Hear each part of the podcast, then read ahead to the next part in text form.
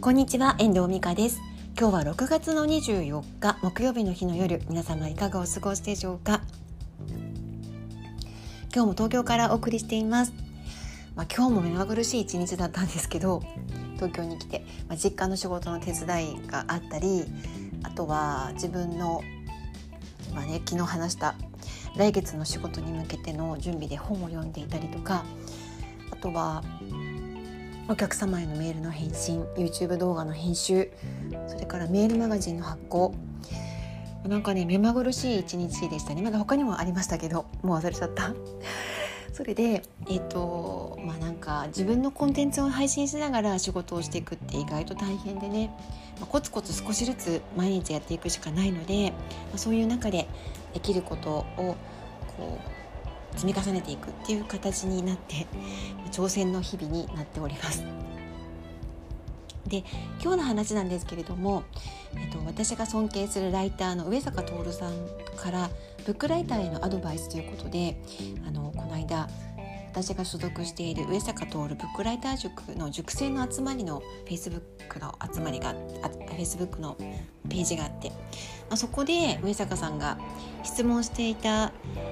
そのライターさんにねアドバイスをしていたくだりがあったんですよ。でそれを私自分用に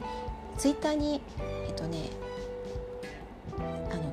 転載してシェアしたんですねそれを上坂さんがね今日あのいいねって見てくださったので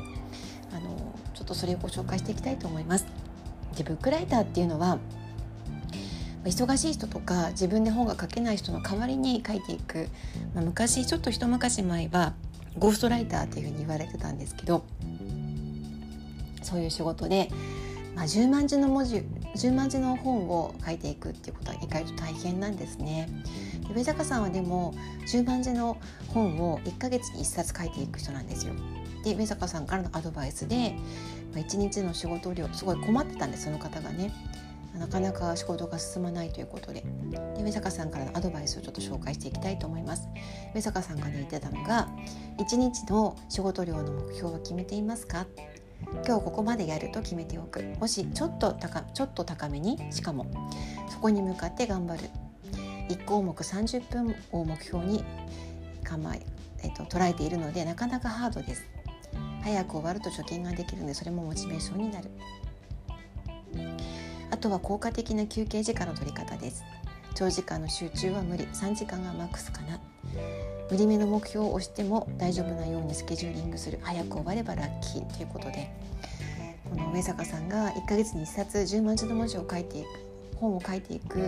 まコツをねシェアしていく方だったんですよね。これを私もね自分用に書き出していてあ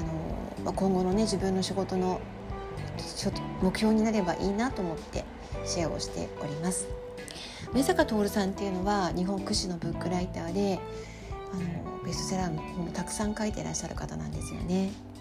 で上坂さんの世界観に触れると私毎年本当にそういう機会を必ず作るようにしていてとにかく元気になれるしそのパワーをいただけるんですね上坂さんがよく言うのが自分は運がいいと思えっていう話をしてくださいますこのライターの大先輩をねあのライターの師匠でもある上坂さんを目標というか背中を追いかけていくようなライターになりたいなと思って日々精進しております。負けないように頑張っていきます。では今日は上坂さん上坂徹さんブックライターの上坂徹さんのライターへのアドバイス。シェアしてみました。いかがでしたでしょうか？参考になればと思います。では今日はこの辺りで終わりたいと思います。最後までお聴きいただきましてありがとうございました。また聞いてくださいね。ではまた。